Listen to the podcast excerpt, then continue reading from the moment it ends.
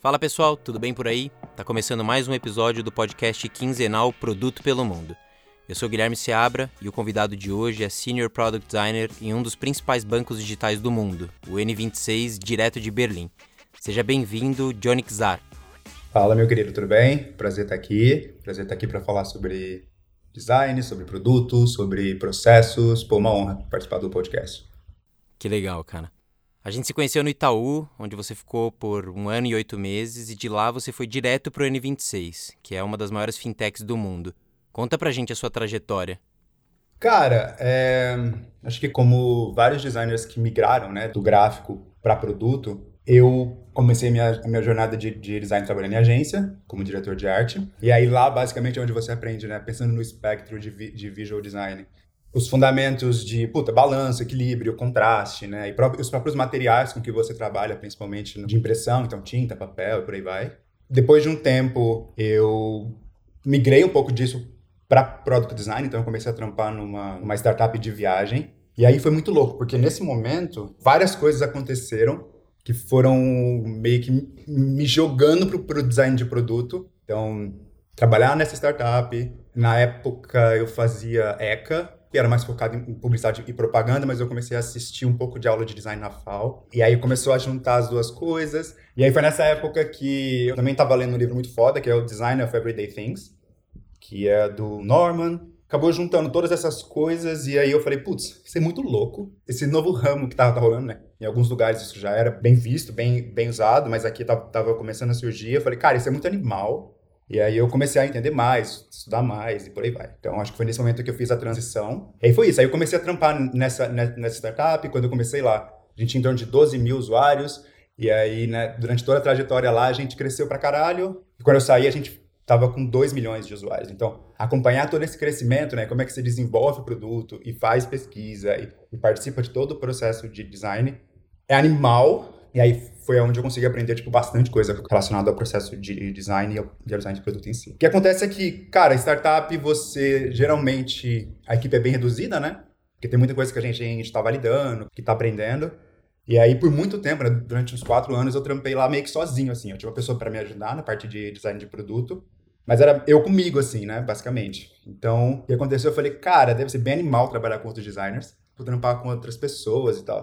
E aí que surgiu a oportunidade de trampar no Itaú. E aí eu falei, cara, o produto animal, um alcance fenomenal, assim. E ter a oportunidade de trabalhar com gente de várias vertentes do design em si, né? Era bem animal. Então, você pegar o Itaú em si, você, você tinha uma galera bem focada em branding, uma galera focada em design industrial, em design de serviço e design digital. Então, para mim foi um grande salto. Trabalhava sozinho, aí do nada eu comecei a trabalhar com 80 designers, 90 designers. Uhum. Então, isso foi animal. E aí depois surgiu a oportunidade do N26. Para mim foi uma oportunidade que fazia muito sentido, porque eu desenvolvi a minha carreira de design no Brasil, mas sempre tem aquele lance, né? Putz, como é que é desenvolver produto lá fora, né? Pensar design para outras pessoas que não sejam brasileiras. E aí para mim juntou um pouco a questão da oportunidade em si de trampar no N26, mas também, puta, morar no outro país, conhecer outras pessoas, trabalhar num idioma que não é o seu nativo, então tudo isso meio que juntou e eu falei, putz, vamos, vamos abraçar essa oportunidade e tô aqui até hoje. Legal, vamos falar mais então sobre o que é o N26, até porque pode ser que tenham várias pessoas que não conheçam, não tenham ouvido falar sobre esse banco. O N26 é um banco digital alemão que foi fundado em 2013 e lançado em 2015. Hoje tem mais de 5 milhões de clientes, está em 25 países, tem mais de 1.500 funcionários. Eu cheguei a ter uma conta com vocês em 2018, mas eu tive que encerrar depois que o N26 deixou de operar no Reino Unido. O N26 sempre aparece nas listas dos principais bancos digitais do mundo, e quando a gente olha para a Europa, está sempre ao lado do Monzo, Revolut e mais alguns outros. Fala um pouquinho dos principais desafios do N26, os objetivos gerais e quais são os diferenciais desse produto. É, cara, acho que teve essa saída do, do Reino Unido, né, por uma questão do Brexit em si, foi uma decisão estratégica, do banco dar uma segurada para entender melhor como é que ia ser o negócio, entender um pouco do, do mercado pós essa separação. E acho que você expressou bem, né? O N26 é um produto financeiro que ele está em 25 países, e às vezes essa informação ela passa meio despercebida, assim, mas cara, você está em 25 países com um produto e você querer construir um produto que ele funcione em 25 mercados é um desafio gigante, né? Uhum. Então, quando você pensar que as pessoas que usam o N26 na Alemanha elas são bem diferentes das pessoas que usam o N26 nos Estados Unidos, das pessoas que usam o N26 na França. ainda que existam coisas que são similares, são mercados que eles têm a sua própria cultura, né? Claro. Tem o seu próprio jeito de lidar com as suas despesas, com grana, né? Com investimentos e por aí vai. Então, eu acho que um dos grandes desafios do N26 é como é que eu, que eu consigo fazer um banco que seja global, né? Que eu, que eu consiga ter um produto que ele funcione, claro, com seus níveis de, de, de peculiaridade, mas que de alguma forma ele seja global? E aí os desafios são gigantes, né? Quando a gente pensa em diferencial, eu acho que uma coisa que é bem animal do N26 é que tem um processo de pesquisa e entendimento do usuário muito forte. Hum. No momento que a gente estava expandindo para o Brasil, a gente dedicou uma equipe de, de pesquisa para estar tá aqui acompanhando as pessoas no dia a dia. Tipo, putz, como é que essa pessoa compra? Como é que essa pessoa vai no supermercado? Como é que essa pessoa usa o cartão de crédito? Então, todo esse processo, ele é muito interessante e acaba desembocando em entendimento muito mais profundo do usuário, né? Então, por exemplo, se você pegar as pessoas da Alemanha, a gente entende que tem um papel muito forte na questão da privacidade, né? Uhum. Quando você fala nos, no público brasileiro, por exemplo, a gente tem uma relação muito mais presente com o cartão de crédito.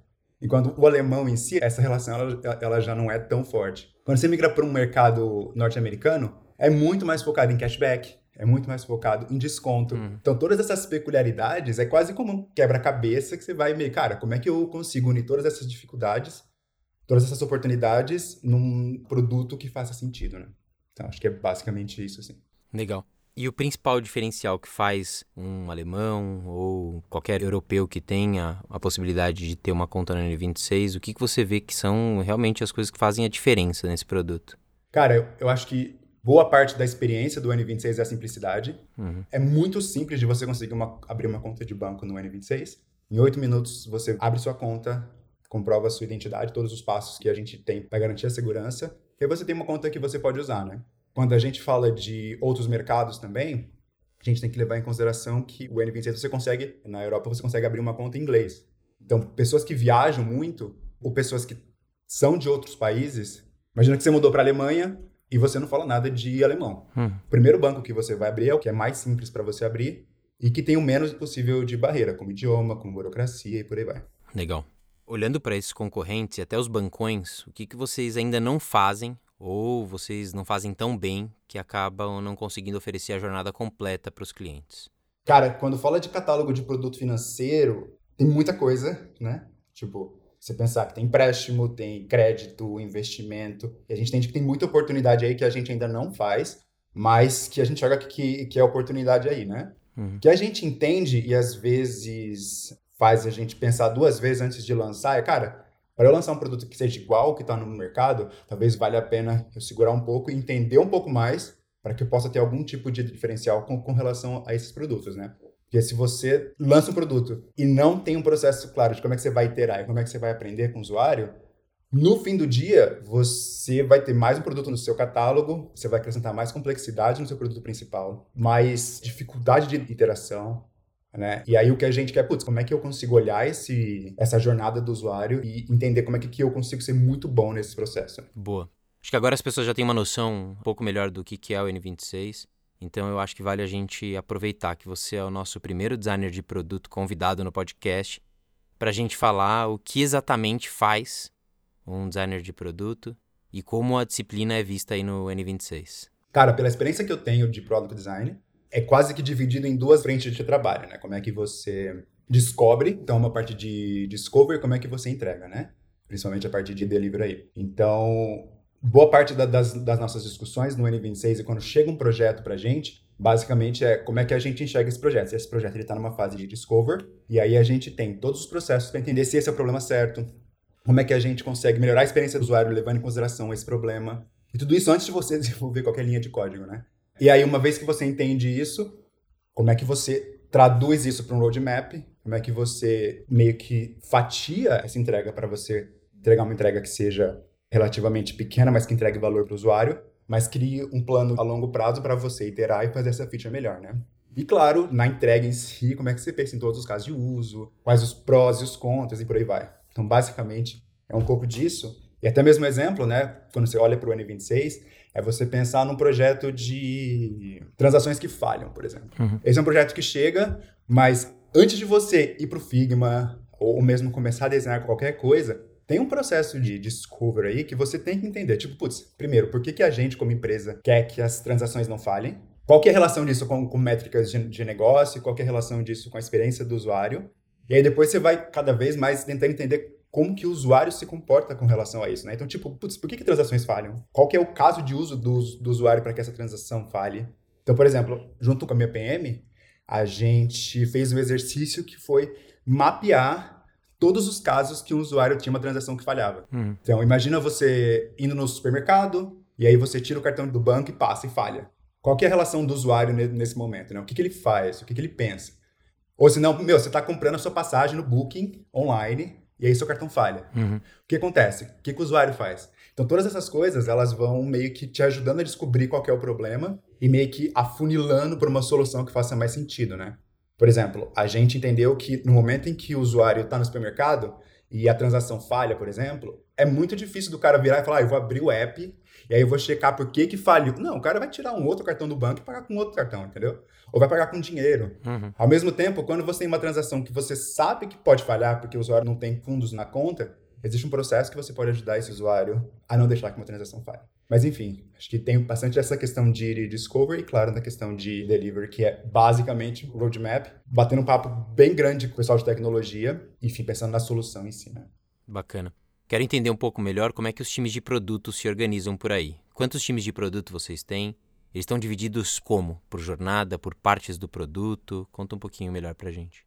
Boa. Cara, no N26 a gente é dividido por jornada do usuário. Existe uma equipe forte trabalhando com o Acquire, né? Como é que a gente traz mais pessoas e a gente garante que essas pessoas passem pelo funil de aquisição. Tem uma galera de Enable, que é basicamente como é que eu sei que meu usuário está ativado, sabe? Como é que eu sei que ele está interessado no meu produto e que ele começou a usar, né? Depois tem uma equipe de engajamento, que é como é que eu sei que de alguma forma eu fisguei o meu usuário e meu produto é relevante para ele no dia a dia. E depois é a questão de monetização, né? Porque o N26, até um certo momento da sua jornada, ele é gratuito. Eu acho que essa é uma outra barreira que ajuda né, a penetração de novos usuários. Mas chega um momento que o banco precisa, de alguma forma, fazer dinheiro, né? E aí é todo esse processo de como é que eu consigo gerar valor suficiente para que esse cara decida, de alguma forma, deixar de estar tá numa categoria gratuita e comece a pagar para trazer valor para o banco também, né? E aí cada um desses segmentos, eles são divididos em equipes e cada uma dessas equipes, elas são divididas com e aí tem as, as equipes cross-funcionais que elas têm PM, que tem um researcher, que tem um product design que tem equipe de tecnologia. Então, basicamente, grosso modo, é assim que a gente é dividido. Legal. E vocês também têm vários produtos dentro da experiência. Como é que vocês organizam? Esses times de produto, eles entram nessa organização por jornada também ou eles estão numa outra categoria? Cara, eu acho que a única resposta que eu consigo dar é que depende. Eu acho que tem produtos que eles são complexos o suficiente para fazer parte de cada jornada. Então, quando a gente fala do Spaces, por exemplo, né, que é o do N26, a gente entende que tem um momento muito forte dele de engajamento porque você decide que você vai fatiar o seu dinheiro e você vai começar a organizar essa, as suas finanças, né? E aí, nesse momento, a gente entende que essa pessoa está engajada o suficiente para fazer isso. Ao mesmo tempo, você tem insights, que é basicamente né, como é que a gente fornece insights dos seus gastos. E a gente entende que isso pode ser um processo de enable, uhum. mas ao mesmo tempo também faz parte de engajamento, né? Então, eu acho que uma vez que você faz uma empresa que ela trabalha numa customer journey, você meio que tira um pouco das barreiras de ah, esse produto ele faz sentido só para engagement, né? Esse produto ele faz sentido só para enable. E aí você começa a olhar com uma outra visão, né? Tem uma designer que trabalha com a gente que ela fala muito isso, ela fala: "Meu, o cliente em si, ele não pensa em tabs, né? Ele quer performar alguma ação, ele vai fazer independente se essa ação está na aba de cartões, está na homepage, está na aba de spaces. Então, acho que esse é um outro jeito de você pensar. É óbvio que é muito mais complexo que isso, né? A gente entende que tem, ainda assim é uma empresa que tem os produtos separados, que tem coisas que a gente precisa de alguma forma unir, mas eu acho que esse mindset é muito relevante na hora que você está desenvolvendo. Saquei. Qual desafio você recebeu por aí e quais foram as contribuições até agora que você deu que mais geraram valor na sua opinião? Quando eu cheguei no N26, eu fui designer responsável pela home screen, né? Então, isso é um puta desafio bacana se você pensar que é o portal de entrada para mais de 5 milhões de pessoas, né? Então, de alguma forma, é prazeroso, mas de alguma forma é desafiador, porque se você pensar que boa parte da jornada dos usuários é eles entrarem no app e checarem o que é mais relevante para eles e sair, você traz o desafio de, putz, como é que eu consigo então, né? E quando eu digo eu, é uma equipe gigante de designers, PMs e devs e por aí vai. Como é que eu consigo entender o que é super relevante para o usuário no momento em que ele só quer checar se está tudo bem e o que, que estar tudo bem significa e qual que é o momento que esse usuário em si ele despende mais tempo para entender um pouco sobre as finanças dele, organizar o dinheiro e por aí vai, né? Então, resumidamente, eu era responsável pela home screen, e aí, junto com outros designers, a gente fez o redesign dessa homepage. E aí, o processo em si, ele foi, ele foi muito interessante, né? Como é que a gente conseguia, é, de alguma forma, unir uma estratégia da, da empresa, né? uma visão estratégica de onde eles querem chegar, com feedback que a gente tinha dos usuários, pesquisa e tech. Então, enfim, foi um projeto bem desafiador, mas foi muito gratificante também.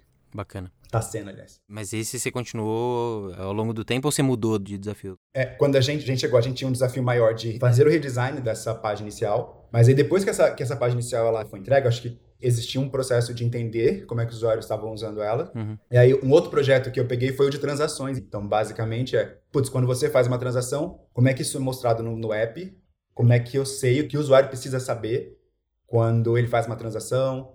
como é que essa transação ela é disposta no app e por aí vai. A gente começou com a home screen e aí depois que, essa, que esse projeto ele foi entregue, a gente falou, putz, vamos entender um pouco mais a fundo cada um dos componentes que fazem parte dessa home screen. Eu realmente não me lembro do como é que é a experiência de consultar as transações que eu fazia no N26, mas olhando para a experiência que eu tenho, por exemplo, hoje no Monzo, eu consigo ver no detalhe de uma transação onde é fisicamente o estabelecimento que eu comprei, eu consigo ver dúvidas frequentes a respeito disso, consigo fazer um report ali caso eu não concorde com aquela cobrança. Tem vários detalhes ali que, diferentemente dos grandes bancos aqui, já estavam mais evoluídos, pelo menos o Monzo já estava mais evoluído. O que, que vocês incluíram de informação nessa experiência de transação? Cara, faz total sentido. Acho que tem pontos da jornada que a gente entendeu que eram relevantes para o usuário, né? Quando você abre o seu home screen, você quer ter uma visão super rápida do que está acontecendo, certo? E aí, conversando com os usuários, a gente entendeu que. Eu vou dar um exemplo bem pequeno, mas quando a pessoa fazia uma transação, aparecia a transação e o ícone da categoria daquela transação, certo? Uhum. Então, se eu fiz uma, uma transação no Spotify, aparecia um ícone de multimídia. E aí, conversando com os usuários mesmo com a visão da empresa, a gente fala assim, cara, como é que eu, que eu consigo fazer isso mais claro ainda possível?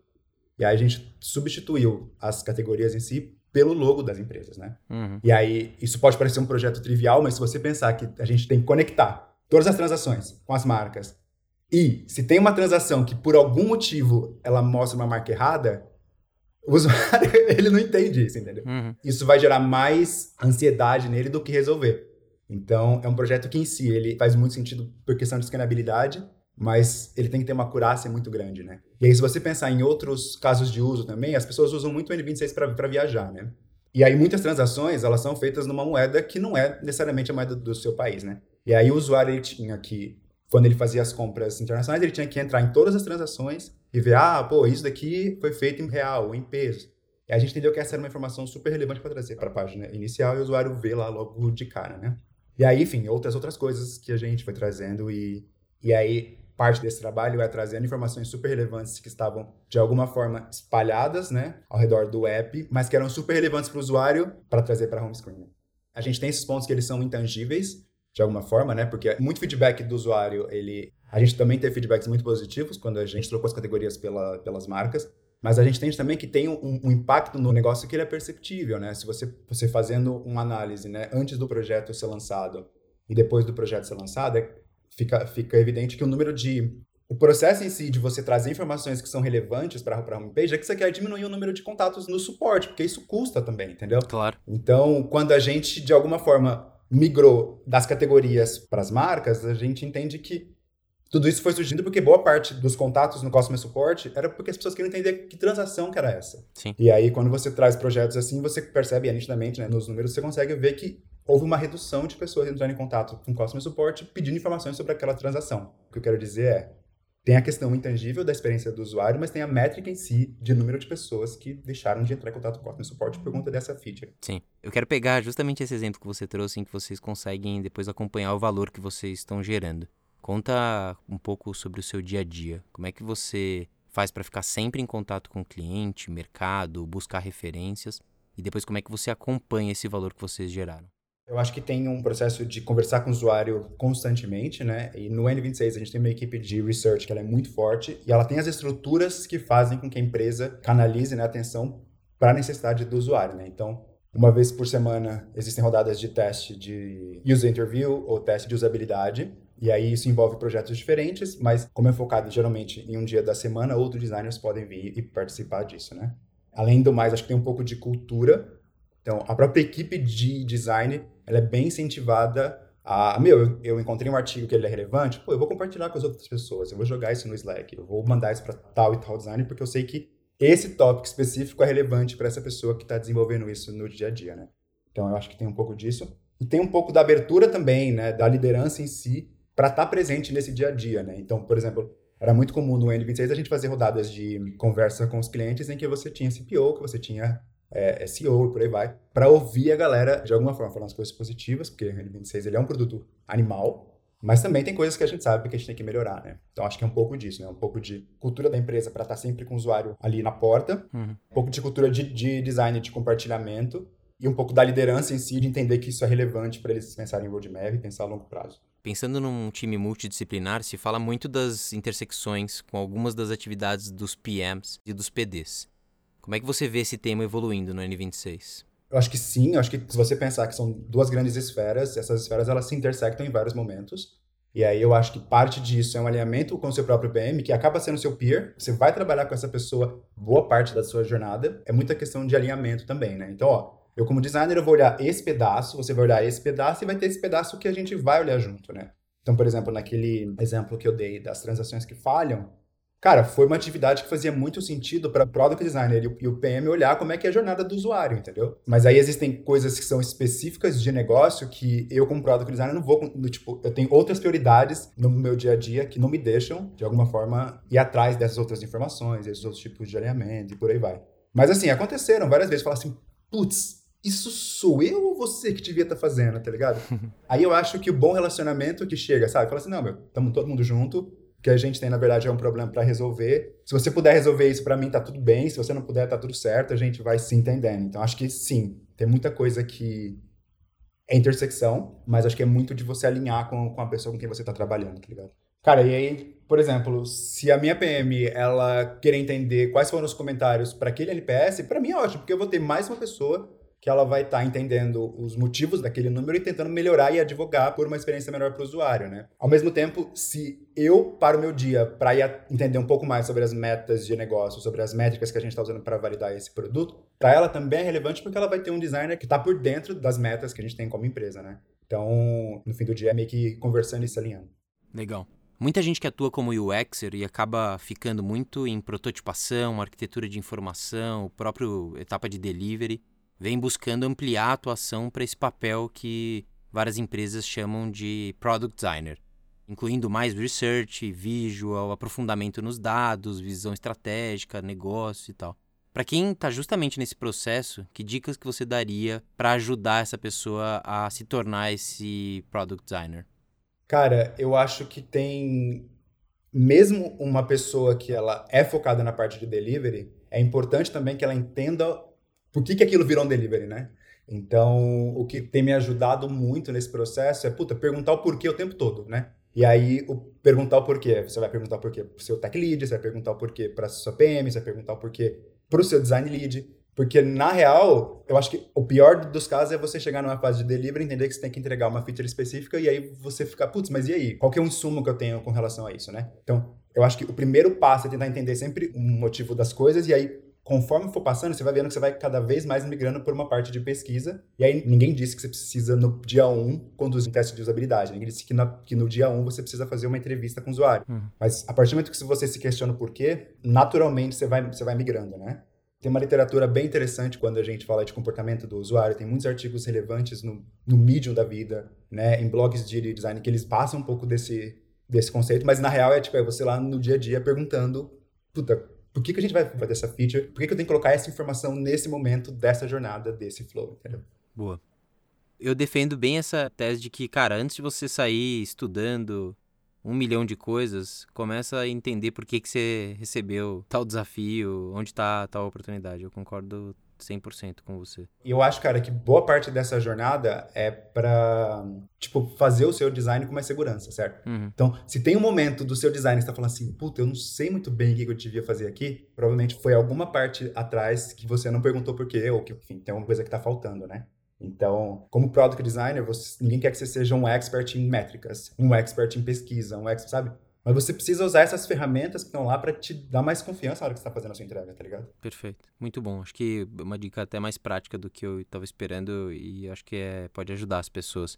Porque, de fato, a pessoa vai conseguir resolver os problemas na medida em que ela entende melhor as dores do cliente, conversa com esse usuário, entende mercado análogo, a concorrência, busca referências. Então, quanto mais informações você tem, acho que melhor você vai conseguir resolver o problema do usuário no final das contas. Né? Total. E aí, quando a gente fala de processo mesmo, né? Se você pensar, né? Puta, você tem que entender o problema. E aí você vai analisar como é que a competição está fazendo, como é que produtos análogos estão resolvendo o problema, né? Enfim, tendo uma experiência parecida. Tudo isso, no fim do dia, vai te ajudar a chegar numa solução que é melhor ou, às vezes, uma solução que você nem imaginava, né? Para dar um exemplo, na página inicial do N26, a gente fez vários processos de pesquisa, né? Concorrente e produtos análogos. E a gente percebeu que o swipe, ele era muito comum em alguns produtos que não financeiro. Então, tipo, quando você está no Spotify, quando você quer favoritar uma música, você swipa, certo? Uhum. No seu app de e-mail, quando você quer excluir alguma coisa, você swipa. Isso é muito comum para os usuários, principalmente no, no, iOS. E aí a gente pensou, cara, como é que é isso na, na experiência bancária? Como é que as pessoas vão lidar com isso, tá ligado? E aí a gente fez pesquisa, entendeu se, se valia a pena ou não e tal. Então, no processo de, de discovery em si, é super relevante pra você falar assim, putz, eu não pensei nisso, mas às vezes tem coisa que tá acontecendo ali que faz sentido trazer para o meu produto também, tá ligado? Boa, legal. Algumas empresas já sabem a importância de você ter um bom time de design ops. Fala um pouquinho pra gente sobre o capítulo de design no N26, né? Quais são as disciplinas que vocês têm? Vocês têm design ops bem forte? E se vocês têm, quais as vantagens que você vê Cara, o N26 ele é basicamente dividido em research, então uma equipe bem talentosa trabalhando com research, brand, product design e design ops, né? E aí, basicamente, o design ops ele ajuda todas as outras disciplinas a funcionarem muito bem e de alguma forma serem cada vez melhores, né?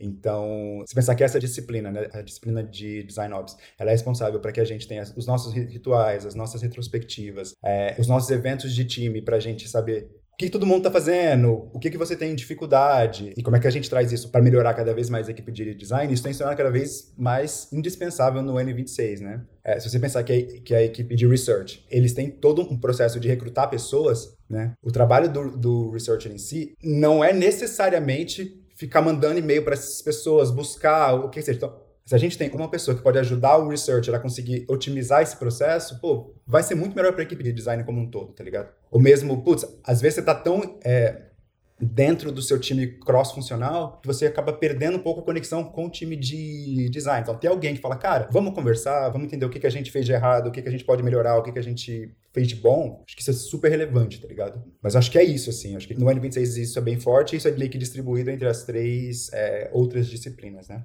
Legal. A gente sempre termina o episódio com uma recomendação de livro recente que o convidado tenha lido. Qual que é a sua recomendação pra gente? Dois livros que eu acho que são fundamentais, que lá atrás me ajudou tipo, a abrir a minha mente, é o, o Design of Everyday Things, do Norman. Super relevante, tipo, a bíblia do design que as pessoas de deveriam ler, reler, reler. E um que me ajudou muito, tem me ajudado bastante, é o Pensando Rápido e Devagar, do Kahneman, né? Uhum. Então, ele ajuda a entender um pouco mais sobre como a gente funciona, qual que é a nossa relação, né? Quando a gente, a gente interage com produtos, qual que é a nossa relação de como que a gente pensa. Então, isso é super relevante com relação ao design em si. Cara, e tem um terceiro também que é muito relevante, que é o Lean Customer Development, né?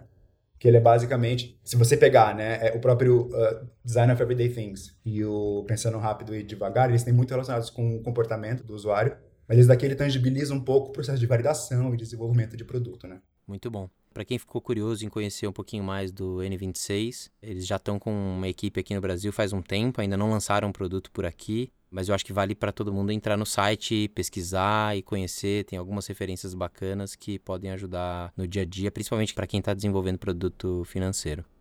Johnny, obrigado. Foi um prazer falar contigo. Muito obrigado, meu querido. Um prazer estar aqui com vocês. A gente fecha o episódio por aqui. Essa foi uma produção da Mnemônica, com edição de Pedro Moleiro. Eu sou Guilherme Seabra e a gente se encontra daqui a 15 dias no próximo episódio. Até!